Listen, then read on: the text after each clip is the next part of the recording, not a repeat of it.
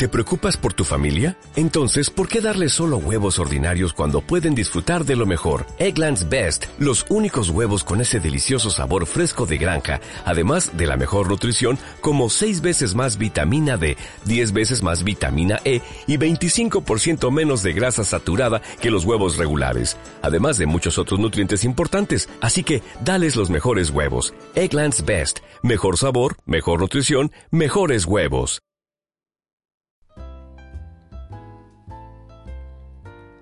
Bueno, hoy día vamos a comenzar un segundo episodio de nuestro programa Comentándonos y hoy día está de invitado el Kaiser. Preséntate Kaiser para la gente que no te conoce. Bueno, mi nombre es Jonathan y mi apellido es Kaiser. Suficiente, listo. Gracias, amigo. ¿Cómo estáis el día de hoy? Bien, acá un poco nervioso. pero- Bueno, no, ¿para qué? El Kaiser iba a ser parte de esto de- del principio, pero bueno, por cuestiones de agenda, eh, partió la Javi, que es la persona yo me que... sentí bastante ofendido por eso. Ah, sí, ¿por qué? Yo pensé que iba a ser el primero, pero veo que, que se ven otras cosas antes. No, lo importante es participar, ah, ya. Em, bueno, nuestro primer tema de hoy, que es Chitan. Yo, para las personas que no lo conocen, eh, es una mascota que me llamó mucho la atención. Una mascota que es un corpóreo, la verdad. Es como si fuera, no sé, Muy un... Doctor Simi. Claro, el Doctor Sí. Simi, como un personaje de. ¿Cómo se llama este programa que dan en Chile? Cachureos. Ah, ya, sí. Corpóreo, ¿cierto? Disfrazado. Eh, no sé si para en YouTube voy a poner imágenes de él, a lo mejor sí. Pero si no lo buscan porque ponen en Google Chitan y sale al tiro. Se escribe C-H-I-I-T-A-N. Que, según lo que estuve leyendo, es una nutria. Una nutria que es una especie de embajador del turismo en Japón. ¿Ya? ¿Cuál es la gracia de este Chitan? Es que es una mascota que es bebé de hadas, una cosa así. Pero está, es súper tierno, pues tiene un gorrito rosadito, ¿cierto? Una mamadera en el cuello. Pero es bien malandra. Porque su gracia es que es muy, muy bueno para los golpes, muy bueno para hacer eh. Así que es como, podríamos decir, un, una mascota que está causando eh, sensación en las redes sociales. Yo lo, lo, podría decir que lo ubico desde al menos el mes pasado, más o menos. El Kaiser no sé si lo había visto antes. Sí, lo había visto antes en Twitter, en los GIFs, típicos GIFs, como que ponían eh, ¿Cómo va tu año? Y salía este Chitan pegándole con un bate a un... Sí, es que eh, usa el bate para todo. Entonces como súper contradictorio porque el corpóreo es súper kawaii.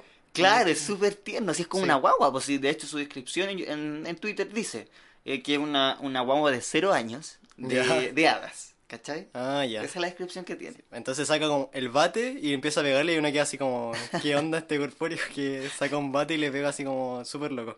Sí, y lo que más me gusta es cuando sale con los amigos. ¿Hay No. cachado que sale con corpóreos amigos? ¿Cachai? Sí, eso ver entrete. Tiene, eh, los que yo he visto, es un pollo, un, un pollo y ¿qué más? Entró la Connie a la, a la sesión. Vamos a ver si... no- Buenas tardes. Gracias, el pollo y ¿qué más? El otro era como otra nutria o como un oso. no Sí, sé. como un oso, sí, el oso también. más gris. Sí, así que, bueno, si tienen tiempo, búsquenlo, espero que se rían y esa mención, mención especial para Chitan en el programa de hoy. Muy bien. Ya, pasemos a nuestro segundo tema que es un poquito más eh, serio que el primero. Sí. En la sección de música, Música. música. Vamos a hablar sobre eh, un tema súper fuerte en los últimos días en la industria de la música. Es sobre la muerte de Mac Miller. Este chiquillo murió a los 26 años y una de las posibles causas que se está comentando que fue una sobredosis. Sí, Obviamente por ser rapero es como... ¿De qué murió? Sobredosis. No sé qué opinas tú de este... eh, como etiqueta que le dejan a los raperos que si mueren va a ser sobredosis. Em, a ver, primero fue una muerte que impactó al- de alguna manera el mundo musical. Él no es de los más conocidos, diría yo, a nivel mundial. Sí. Eh, es un nombre que no había repercutido tanto, por lo menos en Latinoamérica. Eh, sí es conocido, obvio. Ahora, independientemente de eso, el hecho de morir tan joven es la noticia finalmente. Y porque está envuelto de causas que eh, en principio se decía que estaban relacionadas a las drogas. Lo segundo que llama la atención también es de quién fue pareja Miller. Sí. ¿De quién fue pareja Miller? fue pareja de la mítica Ariana Grande. Claro. Y que justamente eso es lo que desencadena la pregunta y el tema de discusión del día de hoy. Porque, ¿qué ha pasado respecto a, a esta situación con Ariana Grande? Bueno, en redes sociales, en especial Twitter, eh, se le ha culpado a Ariana Grande de ser la principal eh, causa de la muerte de Mac Miller. Porque Miller murió el 7 de septiembre Sí. y rompió con Ariana Grande, o sea, Ariana Grande lo pateó en mayo. Entonces, los seguidores de Mac Miller y los haters típicos de Instagram y Twitter dicen que ella es la causante como de este decaimiento emocional y que él lo llevó a una sobredosis. Ariana Grande al escuchar todas estas críticas responde lo siguiente, que lo escribió en un tweet. Y dice así, ¿Qué dice? no soy niñera o una madre, o ninguna mujer debería sentir que necesita hacerlo.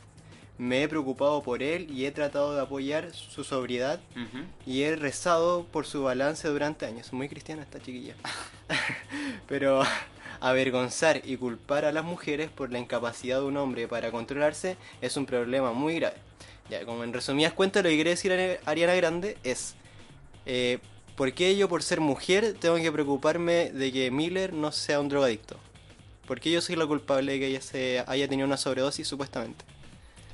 Es bien llamativo, creo yo, el- lo que pasó aquí. Casi me cae el micrófono. es bien llamativo porque, o sea, ellos fueron pareja hace ya tiempo. No, no era una relación actual. Eh, pero eh, la gente sí ha, ha como relacionado que la muerte tendría de alguna manera conexión con esta relación que, tu- que tuvieron. Y yo la verdad no le encuentro ninguna conexión. Eh, no sé, yo desconozco si hubo un quiebre así, que podríamos decir, malo, para que haya de para que haya de, desencadenado en, en la muerte de él o acercarse o aumentar el consumo de drogas. Yo creo que no tiene mucha relación. No sé qué lo, pensáis. lo que pasó es que cuando terminó con Ariana Grande, como que Ariana Grande empezó muy rápido con otra persona.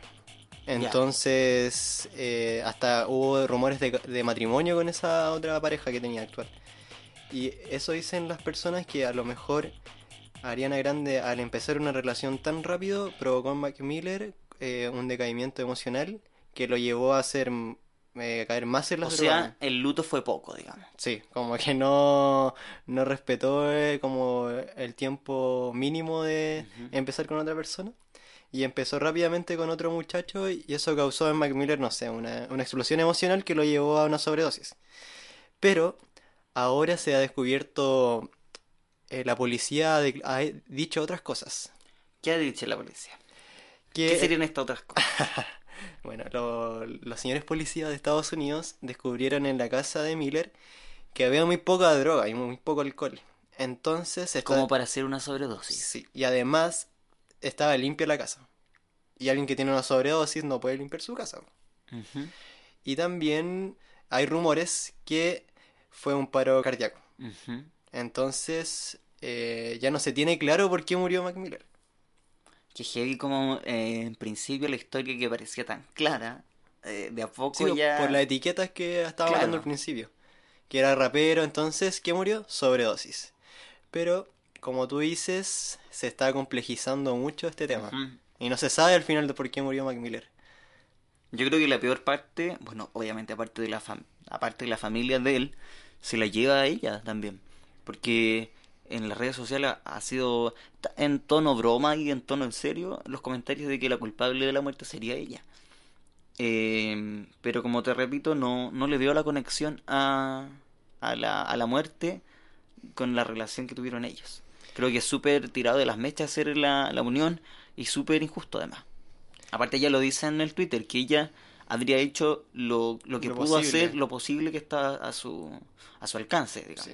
Que y según lo que yo también leí, en el tiempo en que estuvieron juntos ellos, sí eh, ella hizo lo posible por intentar eh, recuperarlo salvarlo Hasta de las drogas. Claro, así que mm, yo creo que es injusto. La, la peor parte se la lleva Sí. ella. Igual Ariana Grande trae como... eh, invoca un poco el rol de la mujer dentro de una relación. de una pareja, como que la mujer tiene que estar a cargo de que el hombre, no sé, los cuidados del hombre, igual como que tiene ese doble discurso, como un llamado a que las mujeres ya no, no se sientan en la obligación de, de cuidar al hombre, porque no es tu hijo. Igual es un llamado fuerte. Yo ahora como que me he dado cuenta de eso, que está muy dentro de nuestra sociedad. No soy feminista, eso sí. No, pero ahí también se grafica un poco la, la diferencia de, de trato en, y de, de poner el ojo encima respecto cuando una persona es mujer de, de cierta culpabilidad de las cosas que pasan, que se lleva la peor parte. Así que eso respecto al Sí, tema de... mandamos fuerza Ariana Grande, Sí, sigue luchando. fuerza. Sigue eso- creciendo. sí, claro, eh, pero lata, pues, así que esperamos que, bueno, que se aclare la situación y, y ver qué pasa en, en esta, en esta muerte de joven de Mac Miller, el rapero. Nuestro próximo tema es, eh, podríamos decir que una mezcla de tele y de cine. Yo quiero partir con la de tele, que es La Casa de las Flores, una serie que está siendo muy vista actualmente en Netflix. Yo vi el primer capítulo ayer y me gustó mucho. El Kaiser todavía no la ha visto, así No. que mm, va a tener que dar su opinión a futuro o a lo que, lo que cree según los póster. Pero a mí me gustó mucho. ¿Qué me gustó de la, lo positivo de La Casa de las Flores? Uno, bueno, primero, decir qué, qué tipo de proyecto es. Es una serie original de Netflix, mexicana, eh, dirigida por un joven director. Eh, ¿Y cuáles son sus gracias en el elenco? Por ejemplo, que tiene a la gran Verónica Castro, un ícono de la tele mexicana. ¿Cuál la cejona? No, No, no ella. ¿quién la cejó? La que trabajaba en, en una serie de Fox. No sé, no sé qué está hablando el Kaiser. Yo creo que se, se pegó en la. Shoulder. Que hace comerciales de Head and Shoulder. No, no sé, no sé. Bueno, eh, vuelvo a mi, a mi comentario. Eh, Verónica Castro, la mamá de Cristian Castro, una actriz conocida, digamos, ya en varias teleseries, animadora muy famosa en México, una estrella total, que había estado un poco alejada de la tele, ¿cómo se dice?, la pantalla chica, y que vuelve ahora al, a- justamente con esta serie que, que la, la pone en la palestra de nuevo. Otra particularidad es que el director de esta serie es amigo de uno de los hijos de Verónica Castro. Y por eso ella acepta tomar este papel, que la saca un poquito de su zona de confort respecto a los papeles anteriores que había tomado en, en otras teleseries y en otras producciones, que era, digamos, facilitos de, de interpretar en, en el sentido de que no, no, no tenían una historia de fondo detrás muy complicada. Aquí sí, esta mujer, que es Virginia, el papel de Virginia, consume droga, y vive de las apariencias, entonces eh, influye mucho más el, la imagen que queda de Verónica Castro. Ah, bueno, el Kaiser me acaba de mostrar a quién se refería con la cejona y era Sofía Vergara. Soy patúo a decirle cejona a Sofía Vergara. No, no, pero ella no sale en esta serie. Ah, ya. Eh, sale Verónica Castro y que eso ya llama la atención, así que le sirve harto a la serie como para enganchar eh, sin saber de la trama el hecho de que la tenga ella. En- es un personaje conocido, súper conocido en México, la quieren mucho además porque es muy eh, simpática, muy, muy amena con el público, es como una especie de animadora que juega a ser del pueblo, ya ese es su, su, su sello, digamos, la animación. Además de ser actriz conocida, así que bien por tenerla ahí en la serie. Eh, y como dije, el papel que tiene es de una persona, una mujer que le hace las drogas, eh, que tiene problemas familiares, pero que como viven de las apariencias, que tienen una florería, por eso se llama la Casa de las Flores, influye mucho el tema de que, el que dirán. Mm. De hecho, voy a hacer un spoiler del primer capítulo. Llega el amante a esta celebración de, de los años que de un aniversario de la florería. Llega el amante de eh, su esposo a la celebración. ¿Ya? Y esta mujer aparece muerta.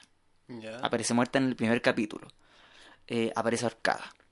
Entonces, eh, en medio de la celebración, ven este cadáver y ella no sabía que tenía un. su esposo tenía un amante. La ubicaba porque había trabajado anteriormente en la florería, Ah, pero no tenía idea que el marido tenía un amante. Así que ella la escoba, ellos deciden continuar con la celebración. Así ah, como, pero ella descubre que eran amantes. Sí, sí, porque ve que el marido está llorando y el marido le dice, eh, llorando le dice, eh, es, es, es como ella, ella, ella, así como tartamudo y le dice, ¿ella qué le dice? Ya, a lo patú. Claro, y ahí, ahí se da cuenta que era la amante. Ya. Creo que él le dice que éramos amantes. La hija sabía. La hija como la hija mayor, la que maneja toda la cuestión, sabía también. Teleserie colombiana. No, sí, tiene todos los ingredientes, claro. Eh, y el, el tema es que ella, ella no sabía de esta, de esta infidelidad, la conocía, pero queda la escoba, pero lo, lo más gracioso es que deciden continuar con la celebración. Aquí no ha pasado nada, por la apariencia. Y les toca tomarse una foto para las portadas de la revista de papel cuché. Ya. Y tiene una cara para la escoba, digamos, así como me quiero pulir a acostar. Dos cuernos ahí Claro. grandes. Y decide igual tomarse la foto. Ah, ya. Así que me gustó la serie La Casa de las Flores, espero seguir viéndola y vamos a ver qué tal avanza.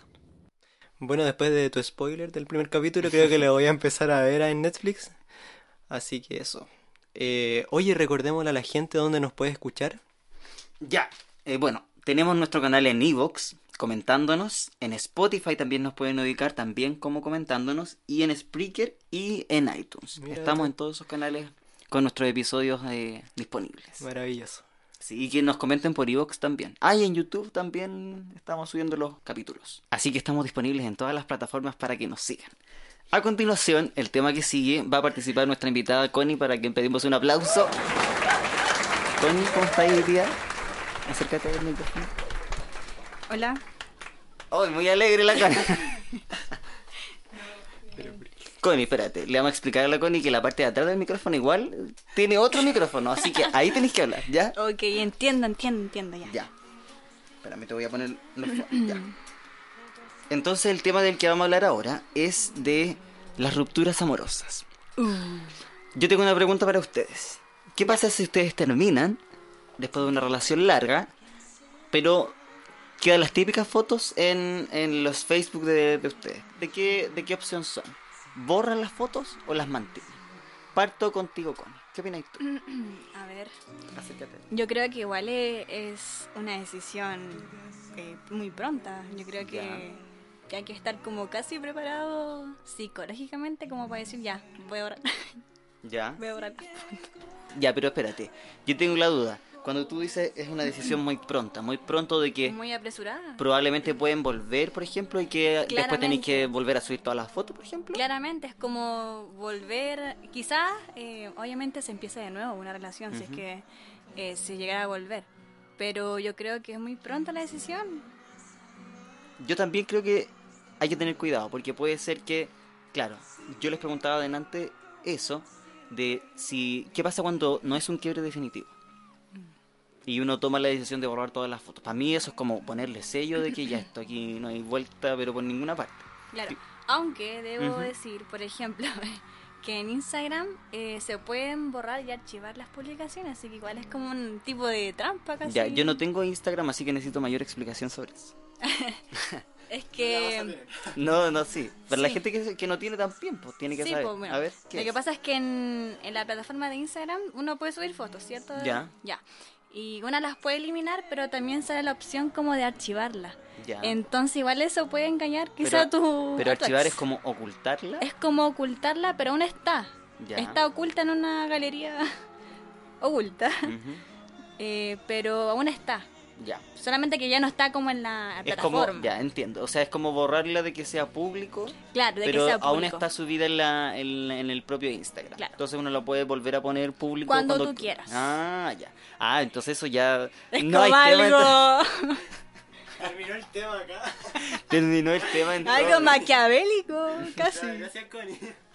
No, eh, sí, pues ya. eh, Entonces eso es una buena opción, porque ya quiere decir que, claro, lo- la borramos las fotos de del, del Instagram o las archivamos, porque si en un futuro no muy lejano volvemos, están las fotos las ahí. pongo. Claro. La, Porque saco. de partida, las fotos están arriba, ¿para qué? ¿Para que las vea la gente? ¿O no? Claro. ¿O son para uno? Yo creo que no. Yo siempre he pensado Es que las público. fotos son para que las vea la gente y la gente se, se haga una opinión de en qué estado está la relación. Claro. Considero que depende mucho del contexto en que termine la relación. Si es muy tormentosa, con- eh, borraría rápidamente las fotos, porque si terminé mal con ella, eh, no quiero volver a verla. Ya, pero ¿qué define para ti un término tormentoso? Como, no sé, un engaño, por ejemplo, que Ya. ella estuvo con otra persona, o que empezó a hacer eh, muchas peleas, muchas discusiones, demasiado, y ya me aburrí de eso y quiero cortar de una. eh, Connie, para ti, un término tormentoso. Por ejemplo, el Kaiser da la situación de una infidelidad. eh, como ejemplo de cuando uno tendría que borrar las fotos. No me ha pasado. Ya, pero es un ejemplo. ¿Tú qué consideras como un término tormentoso? Mm, a ver, es que quizá una relación donde haya muchas diferencias, pues no haya, no sé, eh, unión de, De de pensamiento. pensamientos, de decisiones. Yo creo que algo que cuando no están en la misma parada, no están remando para el mismo lado, es algo tormentoso, porque al final está ir yendo tú hacia un lado y la otra relación, no, pues está en otra, no está contigo. Yo creo que algo que algo como así. Y Bueno, también el engaño, eso, obviamente también. O los celos. Los celos también llevan Sí. a una relación tormentosa. ¿A ti te ha pasado que has tenido que borrar fotos de, de relaciones anteriores porque tenía ahí repleto algún perfil social de, de esa De- persona? Sí, y publicaciones también. Y es incómodo, ¿cierto? Es incómodo cuando llegas después a conocer a otra persona. Y está todo el, el- Está todo ahí el historial. Yo creo que lo más terrible de eso es que la gente se da cuenta. Mm.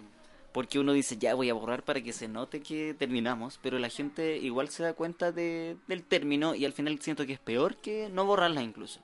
Porque, a ver, si uno termina con una persona, no va a terminar porque estén o no las fotos arriba. ¿Se entiende? O sea, el, el- el eliminar las fotos es simplemente por un hecho de lo que va a pensar la gente, ¿o no? Sí, va mucho que ver con eso, porque al final uno, como comentábamos anteriormente, eh, uno sube fotos para que los demás vean mi vida.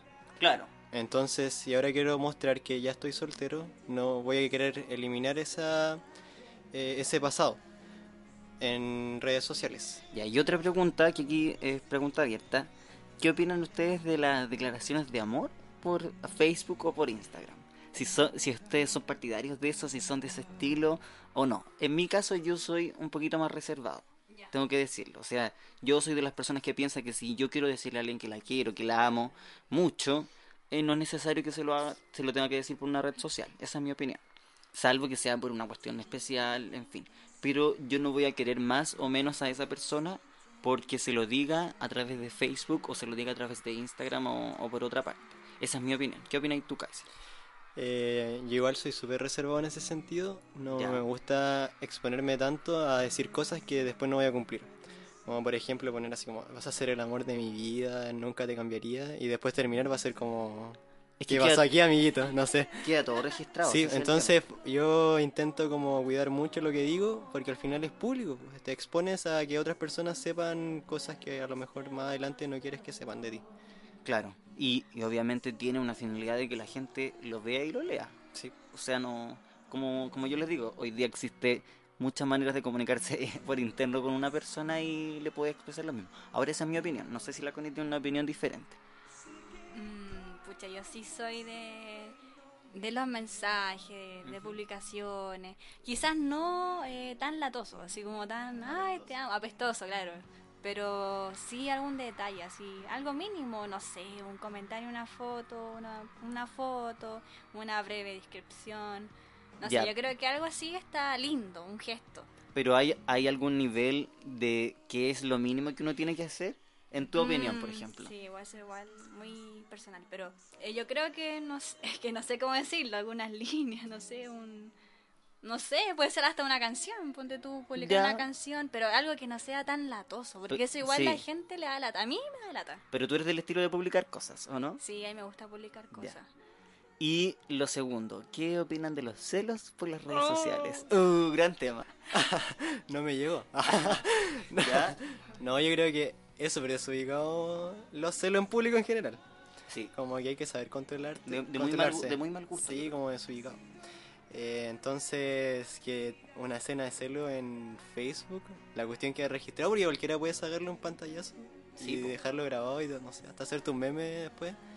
Entonces considero que eh, yo nunca haría una escena de celo en Facebook o en Instagram o en alguna red social. O tirar palos tampoco, encuentro que eso O más que sea en, en la propia red social, quizás es por lo que se publica en la red social. No sé si, me- si me explico. O sea, lo que voy es que los celos sean por algo que pasó en la red social. Por un me gusta, por un me encanta, por un me enjaja, eh, por un me aviona, no sé.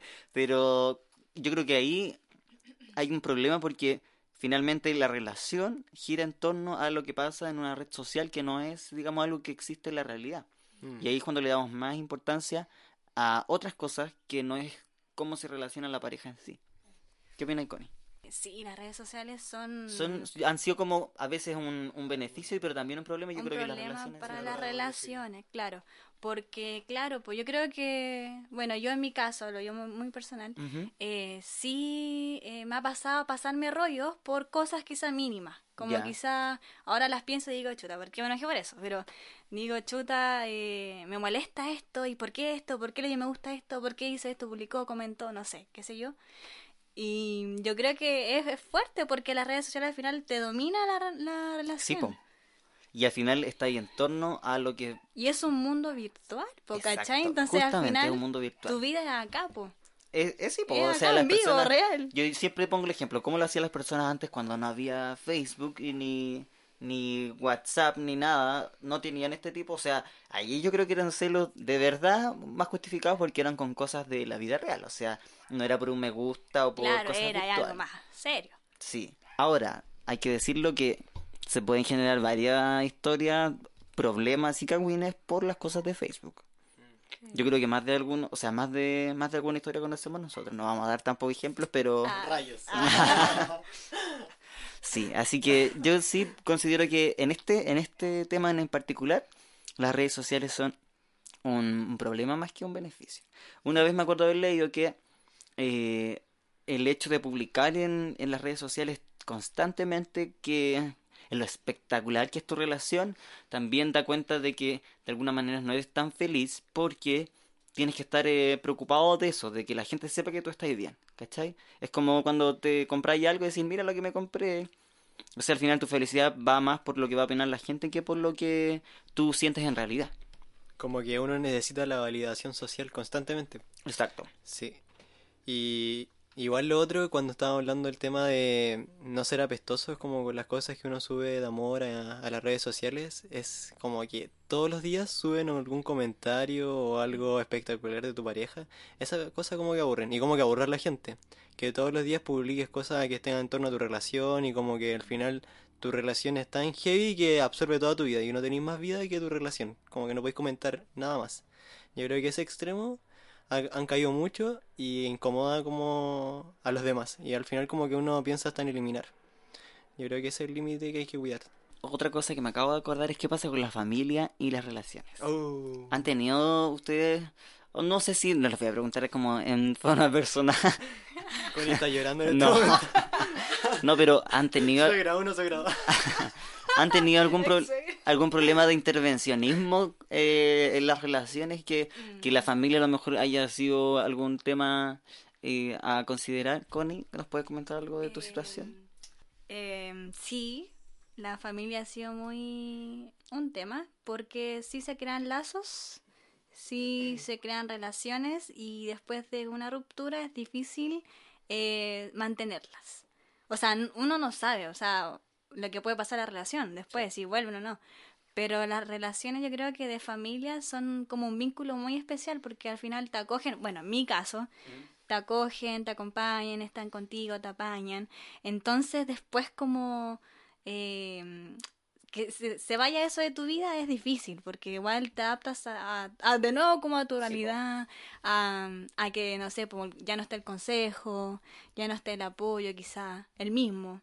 No, y hay que decirlo, la gente cuando, a ver, cuando uno establece una relación con una persona, también eh, lo hace con el núcleo cercano de esa persona, sobre todo cuando ya es una relación que está avanzada y, y, va, digamos, para algo mayor. Pero también tengo conocimiento de otras historias en que no es así, que la familia opera como más un- una piedra de tope que algo que sirva. Y yo creo que es malo porque las relaciones cuando son de a dos, obviamente es una lata que la familia opere ahí como un- una cuestión que impida que la relación avance. Considero que sí. Así como las redes sociales son un arma de doble filo, la familia igual puede ser algo bueno o algo malo. Depende mucho cómo uno lleve la relación. Porque si uno da la libertad para que otros integrantes de tu familia comenten sobre tu relación y toman decisiones de tu relación, se va a dar ese problema. Pero si uno deja desde el principio las cosas claras, no creo uno se va a evitar ese problema. Eso sí, hay ma- madres y padres más jodidos que otros. Porque, por ejemplo, he escuchado muchos casos de eh, de niñas, de mujeres que dicen que la- las suegras son rígidas y como que no dejan que la relación fluya. Y también otros casos que terminan con la con el hombre, pero siguen teniendo una relación con la suegra, porque eran muy amigas. Y para mí Sí, igual yo también extraño. sé de casos así. Y es muy extraño. es muy freak porque uno dice, pero ¿cómo si ya terminaron? Y lo peor es que si terminan en mala y Son después... Sí, es como... Bueno, yo sigo hablando con mi suegra, tenemos un grupo de WhatsApp, es como, Sí. ¿qué pasa acá? No, sí, eh, eso, eso es cierto. Ahora, yo creo que eh, esos son ejemplos de madurez, pienso yo. Y que uno la relación la tiene con, o sea, con las personas en, de forma individual. En el sentido de que no porque yo me enoje o termine o- y pelee con una determinada persona significa que necesariamente tengo que hacerle cancelar a todo el resto de la familia, pienso yo. Yo soy de esa idea. Siempre y cuando la familia obviamente esté dispuesta, ¿cachai? Sí, pues si la familia está en la mala onda, no. No. Pero sí, yo creo que eso son buenos ejemplos y, y son ejemplos de que se puede. Sí, pero va mucho en la personalidad de la persona y la fortaleza como interna. Porque si eres fuerte de poder, no sé, pues constantemente estar viendo a la persona con la que dejaste y que no te afecte, bacán, pues eres muy maduro. Pero si no podías, tampoco es que estés mal tú, sino que en realidad eh, aún no eres como tan fuerte. O capaz tu personalidad no es tan... Sí, Salud tu luto. Ah, Bueno, yo creo que esas son nuestras opiniones respecto al tema de, de las parejas, las redes sociales y las familias que también salió a, a colación. Ya, los voy a poner en otro tema, que no estaba, no estaba comentado el día de hoy. ¿no? de verdad. No, es de Viña 2019. 2019, ¿cierto? Es el año, Sí. ¿no? Ya. Eh, Viña 2019 ahora tiene una nueva concesión de televisión, ¿cierto? Ya no lo va a hacer televisión, sino que lo hace TVN asociación, en asociación con Canal 13. No sé si sabían. Sí, Ya. sí sabía. Preguntas. ¿Qué, yo no, no he leído la parrilla de artistas hasta ahora. Pero ¿qué artistas les gustaría a ustedes ver este en esta nueva edición del certamen o a futuro o que quisieran ver alguna vez? Uh, a ver, uh, qué, qué difícil la pregunta. Eh, yo creo que es que mm, perdón Viña del Mar, pero lo encuentro bastante fome Viña del Mar, ¿Por qué? porque trae artistas que ya son muy antiguos, no que sean malos, pero artistas que ya no están en como la contingencia actual. Como que faltan artistas como que son populares en esta época, no sé, eh, como Bad Bunny o o otros artistas como más contemporáneos. Pero yo igual entiendo que por qué no los traen, porque son demasiados caros. Y al final los auspicia la municipalidad y algunas otras marcas, pero que no es tanta la plata como para poder traer esos artistas tan... Pero independiente de las razones por las que se traen o no se traen, ¿qué artista a ti en, en particular te gustaría ver en, en ese escenario? ¿Tienes alguno Sí. en mente? Logic. Ya. Un rapero ¿Mm? muy bueno.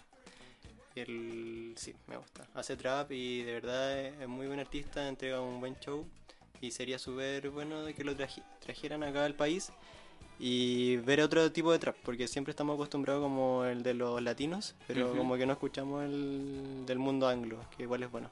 Connie, en tu caso, ¿cuál, ¿qué artista te gustaría a ti ver en Viña? Mm, yo soy más popera y me gustaría, no sé, hasta mi hijita rica, la, la Dua Lipa. es muy linda, Pero, muy pero es, seca. es de Chile? No, pues de... eh, ¿Cómo se llama? ¿De Estados Unidos? Sí, pues Estados Unidos. Lo, lo heavy de ella No sé, creo. que tiene solamente un CD. Ya, pero es- entonces es súper reciente. Es súper reciente, Ah, pero es que su belleza, su carisma y todo ha sido que llega al estrellato muy rápido, solamente con un CD. Ni siquiera tiene como un CD físico, aún está en proceso para hacer. Claro, como- tiene muchos sí. shows, presentaciones. He estado con Calvin. Calvin Harris, no sé cómo se llama. Calvin Harris, sí. él. Entonces ha, estado súper igual metida en lo que es la industria. Mm. Y eso que igual es reciente, a mí me encanta. Saben que no tenía idea de ella, así que voy a tener que escuchar su música entonces. Eh, sí, pues, y comentando lo que decías tú, Kaiser, eh, efectivamente yo creo que gran, o sea, el, el gran motivo por el que no vienen artistas eh, contingentes o del, del último momento es por un tema de plata. Sí. Ahora, hay que decir que de todas formas yo creo que sí se hace un esfuerzo en traer a lo menos algún artista Como en- uno. como uno que, Sí. que tenga la canción del momento. Yo no me acuerdo si eh, Luis Fonsi vino en esta última edición, fue que vino. Ya. Por ejemplo, Luis Fonsi estaba con el tema del Despacito, ¿cierto? Y vino por eso, digamos. Entonces, en ese sentido, ahora, tengo entendido que él cobró mucho menos de lo que cobra en, las presentaciones habituales porque tenía un cariño por, con Chile, digamos. Claro, él había sido jurado de Voice también hace poco, en, en- hace unos meses atrás, desde la fecha en que se presentó. Y en ese sentido se explica que haya podido venir. Quizás si fuera en otra cir- circunstancia, a lo mejor habría cobrado mucho más y no hubiera venido. Eh, yo creo que la piedra de tope es la plata. Pero sí, es cierto que hemos visto muchos artistas repetidos. Mm. Que Miguel vienen Bosé. todos los años lo mismo. Miguel Chayanne. Bosé, Chayanne. Chayanne no sé si ha venido últimamente. ha venido caleta vez, no ahora, Sí, ha venido, pero claro. años anteriores. ¿Saben a quién yo me quedé con ganas de ver que se, supone, se suponía que iba a venir? ¿A Isabel Pantoja? No, porque Isabel Pantoja vino. No, a Juan Gabriel. Que estaba confirmado para, para la última edición y bueno, se, se nos fue el, el Divo de Juárez. Y no lo, no lo pudimos ver en la tele, pues así que una lata. A, a Luis Miguel yo creo que sería bueno, porque por la serie que sacó en Netflix Sí, eh, quedó muy así como volvió todo su música nuevamente. a la palestra de nuevo, sí. De hecho se estaba, se comentó también que era una de las posibles cartas a venir de nuevo a Viña. le haría bien a, a Viña. Sí, y sería también un, un número súper... Con Diego Boneta. Ah. es que él Es hacía el que hace el claro, Diego Boneta es el que hace el, el papel de Luis Miguel en la serie. Con el niño, que también el papá lo usa. El hijo de, de Marcos Yunas. Sí. Sí. Con Luisito Rey. Luisito Rey, sí. Hoy Se malo Luisito Rey. Oye, y se reencarnó en ese niño. El papá también como que abusa de él, del Sí, niño que sa- salió en algunas portales y en algunas noticias de que eh, Marcos Yunas estaría haciendo lo mismo que pasaba en la serie de Luis Miguel con Luisito Rey y Luis Miguel, que era abusar del niño en el sentido de explotarlo, Sí. eh, que tuviera muchos shows y creo que, claro, tenía agendado, no sé, como 20 shows al mes eh, el, el niño hijo de Marcos Yunas que hace el papel de Luis Miguel chico en la, De la serie. en la serie. Muy buena serie, debo decir. Sí, a mí me gustó. Sí, ¿tú la viste, Connie? Sí, la vi enterita y así rápido. Sí. Estoy esperando de hecho la otra temporada y dicen que, bueno, no estoy segura, que creo que el otro actor que viene de la segunda temporada es chileno, Ah. cuando es más, más grande. ¿El otro doctor? ¿Cómo? ¿Dijiste doctor o no? No, ¿Qué dije dijiste? actor. Ah, actor. bueno, ojalá, pues siempre es bueno tener un, un compatriota en, la, en las cosas internacionales. Oye, ¿qué opinas de los animadores que eligieron? Eh, los animadores son María Luisa Godoy y Martín Cárcamo. Sí. A mí me gusta mucho ella. ¿De verdad? Sí, me gusta en el sentido de que, bueno, ella es periodista, tienen harta fluidez para el tema de, de cómo hilar eh, la, la prese- las presentaciones en general. Yo la he visto también en otros festivales y creo que lo hace bastante bien. Mi problema con ella es que siento que es un poco empaquetada para para el show, Para el certamen para el certamen, popular. sí. Que me gusta a mí un poquito eso que se suelten las trenzas cuando están animando. Eh, creo que se logró, por ejemplo, en un poquito, a ver, no, en las últimas Creo que la Tonka sería un poquito la que lo logró, Sí. eh, pero el resto ya se mantuvo. La carrera de Moras igual mejoró en el último tiempo en, en ese aspecto, pienso yo. Que ella igual tuvo harto tiempo a ver mejorar. Sí, eh, pero en el caso de ella, eh, claro, yo creo que esa es su mayor eh, Dificultad. dificultad. Ahora, la gente la quiere, eh, ahí la Connie estaba viendo las fotos, la gente la quiere, Con su cara, de- no la Sí. conozco. la gente la quiere y ahora como tiene un papel estable en el matinal, eso también le da cercanía y por algo la escogieron también en, en el canal. Yo creo que no es algo que se, se escoge a tontas y a locas, sino que tiene sus motivos detrás. ¿Y Martín Cárcamo? Y Martín Cárcamo eh, creo que también cumple bien su rol de conductor, pero no así tanto de animador. Yo creo que ahí se decae un poco. Mm, También creo que es como muy correcto. Ya. No sé, prefiero el estilo de Sergio Lagos, por ejemplo. Me hubiera gustado más. Pero está en otra. Claro, ¿no? Pero poniendo nombres, por Ah, poner nombres. Pero él está en el 13, po. Sí. ¿Por qué dice está en otra? O sea, por todo lo que le pasó, que Ah, engañó sí. a la esposa. Pero bueno, pero, in- pero independiente de eso, yo estoy hablando O de... la Connie está impactada, parece que no bien. Y Nicole siguió con él. Eh, claro, pero por tirar nombres, sí, me hubiera gustado él. eh, Eduardo Fuentes también me hubiera gustado bastante. Que está en la red, tampoco, obviamente Mm. no podía ser. Y el de lugares que hablan, el Pancho Saavedra. Sí, Pancho Savera también me hubiera gustado. Mm. Pero, ¿y sabéis por qué? Por el tema de la cercanía con la gente. Es que eso tiene él, pues, como muy cercano. Sí. Yo encuentro que la mujer, ¿cómo es el nombre?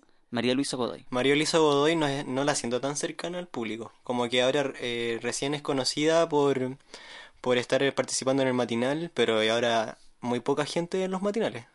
Por la hora que lo dan y ya porque un, un- como muy repetido, como que no se ha renovado el matinal. Sí, pero dentro de la parrilla de los canales en sí, siempre el matinal ha sido un, un, un segmento, un segmento importante al que llega la audiencia. Se la dan todo el Sí, toda la pero, mañana. pero fíjate los rostros que tienen los matinales, o sea, no son cualquiera. pues, siempre es cosa de ver el mega. O sea, tienen a Lucho Jara, a la Pati Maldonado, a, a todo, o sea, a lo más destacable de los rostros que pueden tener, siempre están en la franja de la mañana.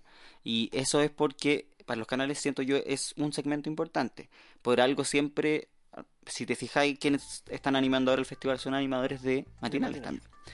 Eh, volviendo al tema de la mañana, ¿qué opinan ustedes de lo que pasó con Patricia Maldonado y los actores? ¿Supieron del...? Sí. Ya. Para la gente que no, los actores de Mega, de la nueva teleserie o de la nueva nocturna, firmaron una carta. eh, o sea, primero todo partió porque Alejandro Goich, eh, que fue a promocionar la nocturna, en el set de Mucho Gusto decidió salir una vez que presentaron a Patricia Maldonado. Salió del set. Eh, tengo entendido que él no sabía que Patricia Maldonado iba a estar presente porque según lo que acordó con la producción, eh, Patricia no iba a estar.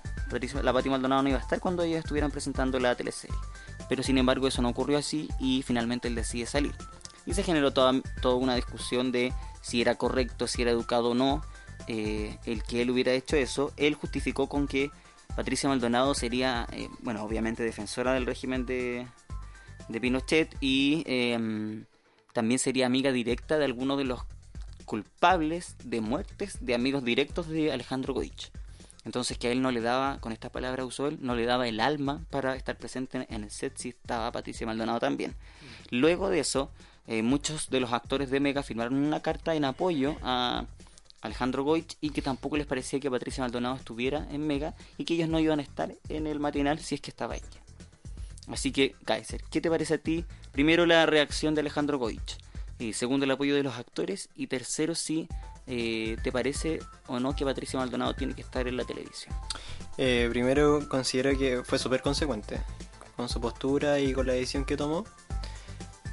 Creo que lo debió haber hablado mucho mejor con el matinal antes de que pasara todo esto, porque igual como que siento que le hicieron la cama a la, a la Patricia Maldonado. Ujú.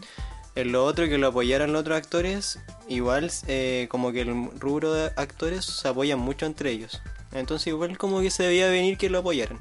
Y además porque todos tienen un pensamiento alejado de lo de Patricia Maldonado. Entonces se veía venir. Ahora, eh, hay que decir que en otra, yo al menos no recuerdo otro episodio en que como bloque los actores de una de un canal se, se aliaran por eh, frente a un caso como este, por ejemplo. Siento que en general han sido bien políticamente correctos en dar su opinión y por eso llama la atención, yo creo. De es hecho, que yo creo que por lo que está viviendo el país actualmente. Este pola- está muy polarizado todo. Como eres eh, de izquierda o eres de derecha, como que ya no hay un término medio. Y pasa en redes sociales, en especial Twitter, que se ve mucho que como que ya no hay intermedios. sí, o, es eh, comunista o es facho. Sí. Y a la tele obviamente está llegando este boom de, Claro. de Y, la respect- política igual. ¿Y qué opinas tú? ¿Tendría, tiene que estar o no tiene que estar Patricia Maldonado eh, en la tele? Yo encuentro que Patricia Maldonado en la tele funciona súper bien. Por algo se ha mantenido tanto en el tiempo, a pesar de que la tele es súper eh, como cruel con la gente cuando ya es mayor. Ella ha logrado reinventarse una y otra vez. Y yo considero que debería seguir en la tele porque hace bien su pega. Si al final su pega como comunicadora lo hace bien, yo por lo menos nunca he visto que ella ande hablando de del régimen militar o, o tan abiertamente, no sé. No, no recuerdo algún caso. Sí, o al menos lo que yo he visto, sí. Ella es, eh, digamos, abiertamente partidario de la dictadura y también cuando tienen la oportunidad de defenderlo no, no escatima en hacerlo. Bueno, yo al final no sé, no sé cómo que si tiene que salir o tiene que quedarse. Como que Pero tu opinión es que sí. Es que hace bien un su aporte. pega. Sí, hace- Es que no sé si un aporte, pero ella ha logrado como reinventarse y como que rescato eso de ella. Porque si se ha mantenido en la tele, es por eso. Es que es un caso yo creo bien particular, o sea, no es alguien que, que tenga, a ver, que sea blanco y negro, creo yo. Entonces ahí está la- lo Y complicado. además si vemos el matinal así, eh, ¿quién más tiene como esa edad? No, es una de las pocas personas de esa edad que se Y en mantiene... realidad en todos los canales nacionales. Claro. Bueno, yo en, yo creo que el caso de la Patti Maldonado es bien particular. ¿Por qué? Porque como tú decías, Kaiser, eh, yo creo que es una persona que se maneja mucho en el tema de la tele. Es muy graciosa. Yo cuando la veo me río bastante. Pero también tiene este lado político que eh, en, e- en ella es muy cargado. O sea, es uno de los pocos personajes que desde hace mucho tiempo ha eh, dado su opinión sin ningún sin ninguna reserva al respecto, que no ha tenido problema en decirlo y que ha sido súper honesta sobre eso. Entonces eso le ha traído también eh, costos. Ella estuvo mucho tiempo fuera de la tele por lo mismo. Volvió al matinal de mucho gusto cuando empezó, digamos, ese fue su retorno. Y yo creo que es un caso súper difícil de determinar si eh, tiene que estar o no por lo mismo. Porque claro, los canales, el canal la tiene ahí porque ella da rating, porque la gente la ve. Claro. Y eso es innegable. Ahora, si me preguntan a mí, yo creo que por el tema de la dictadura y los derechos humanos y el apoyo acérrimo que ella tiene con esa, ese periodo del país, a mi juicio no sería malo que ella no estuviera. ¿Cuál es mi problema con eso? Es que yo también soy muy partidario de la libertad de expresión. Y creo que el hecho de que, digamos, eh, qué persona tiene que o no estar en, en un canal, eh, afecta un poco eso, la limita la libertad de expresión. Y yo prefiero que esté alguien que, que tenga a lo mejor un pensamiento distinto al mío, eh, prefiero que esté, pues justamente por lo mismo, porque creo que la libertad de expresión se tiene que defender siempre, independiente de, de si nos guste o no lo que se está diciendo. Además, eh, yo considero que Patricia Maldonado es mucho mejor comunicadora que Joaquín y Carol Dance. O es que sea, lleva mucho más tiempo también. Pero a nivel de respuesta de Carol Dance y nivel de respuesta de Joaquín, yo preferiría que ellos no estuvieran en la tele porque para mí ellos no tienen ni un peso en la tele. Y que más encima Carol Dance sea, eh, no sé, pues eso de, de las campañas eh, de, de los gobiernos y él no tiene pito que tocar en las campañas porque el tipo es como full zorrón, full, no sé, machista. Sí, pero, pero lo han escogido por el... Yo creo que por el papel que tiene en la tele y por su masividad también en las redes sociales. O sea, más allá de si cumple o no con un estándar de Es que esa es la cosa. alguien que tiene que estar en una campaña publicitaria sobre una cuestión del gobierno, yo creo que lo escogen por, lo, por la masividad que tiene como comunicador más que Y ahí viene lo que decís tú. Porque al final si vamos a empezar a hilar tan fino y decir, eh, la persona que tiene que estar en la tele tiene que empezar, pensar así, tiene que hacer así, tiene que comportarse así, se va a cortar un poco la libertad de que esté cualquier la persona que quiera y él hace bien el trabajo estar en la tele Claro. y ser comunicador. Sí, ahora eh, volviendo al tema de Alejandro Goich y de su salida del set, yo sí estoy de acuerdo con lo que él hizo. A mí me parece que su situación es distinta a una cuestión de mera educación, por ejemplo. Yo creo que lo que él hizo responde a una cuestión mucho más de, de fondo y mucho más de corazón. Sí. O sea, creo que la frase que él usa en CNN, en la entrevista que le hicieron pa- para poder explicar por qué hizo eso es no me da el alma. O sea que para él mm, es como casi una traición a la memoria de las personas y sus amigos que murieron por razones políticas, digamos.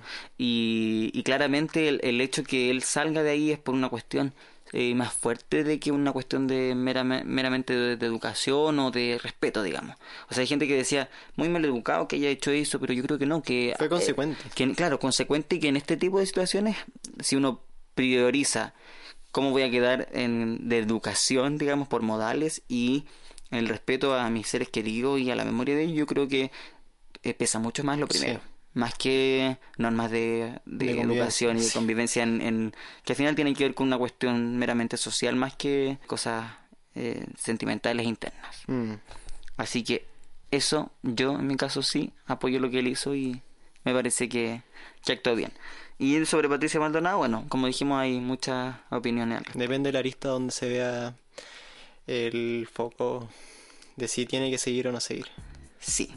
Eh, ¿Qué temas tienes pensado para el próximo capítulo? Para la- el próximo El próximo capítulo vamos a seguir con las controversias de Hollywood. Ya. Una película tan buena como Guardianes de la Galaxia.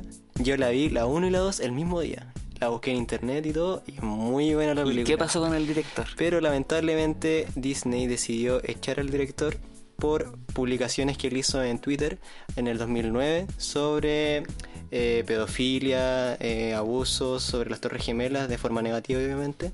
Así es. Sí, entonces lo echaron como director y Bautista, eh, que estaba a favor de que se quedara, se fue. Y actualmente Guardianes de la Galaxia, el volumen 3, está detenido, no se está haciendo. Y estoy Suspendida la producción por, por estas razones. Sí, estoy súper Y- asustado porque quiero ver la tercera parte. Bueno, yo quiero darle las gracias a la Connie que estuvo hoy día con nosotros, Connie, Muy agradecida de estar aquí, de dar mi opinión. y de habernos visto también porque no nos veíamos hace tiempo. sí, también. Y nada, porque que sea una muy buena experiencia esto y que nada, porque demos nuestras opiniones. A todos los niños los quiero mucho. Saludos. Eso, yo creo que también podríamos comentar que lo habíamos hablado de incluir un especial de cantantes eh, latinos eh, favoritos de, de nosotros. Uy, yo tengo tanto, así que les Sí. recuerdo que estamos en Evox, en Spotify, en YouTube y en Spreaker como comentándonos. Así que esperamos sus comentarios en Evox y en iTunes. No, en, en iTunes no se puede comentar. Casi. Casi. Así que en Evox que nos comenten y, Y en- estamos escuchándonos. Y en YouTube igual te nos puedes comer. En YouTube también, sí. Vamos Así a que responder. nos escuchamos la próxima semana. Adiós. Adiós. Chao.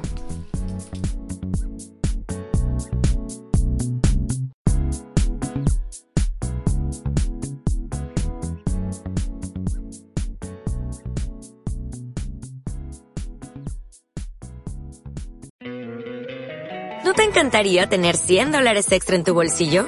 Haz que un experto bilingüe de TurboTax declare tus impuestos para el 31 de marzo y obtén 100 dólares de vuelta al instante.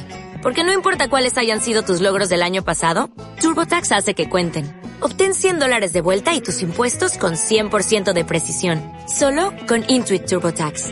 Debes declarar para el 31 de marzo. Crédito solo aplicable al costo de la presentación federal con TurboTax Full Service. Oferta sujeta a cambios o cancelación en cualquier momento.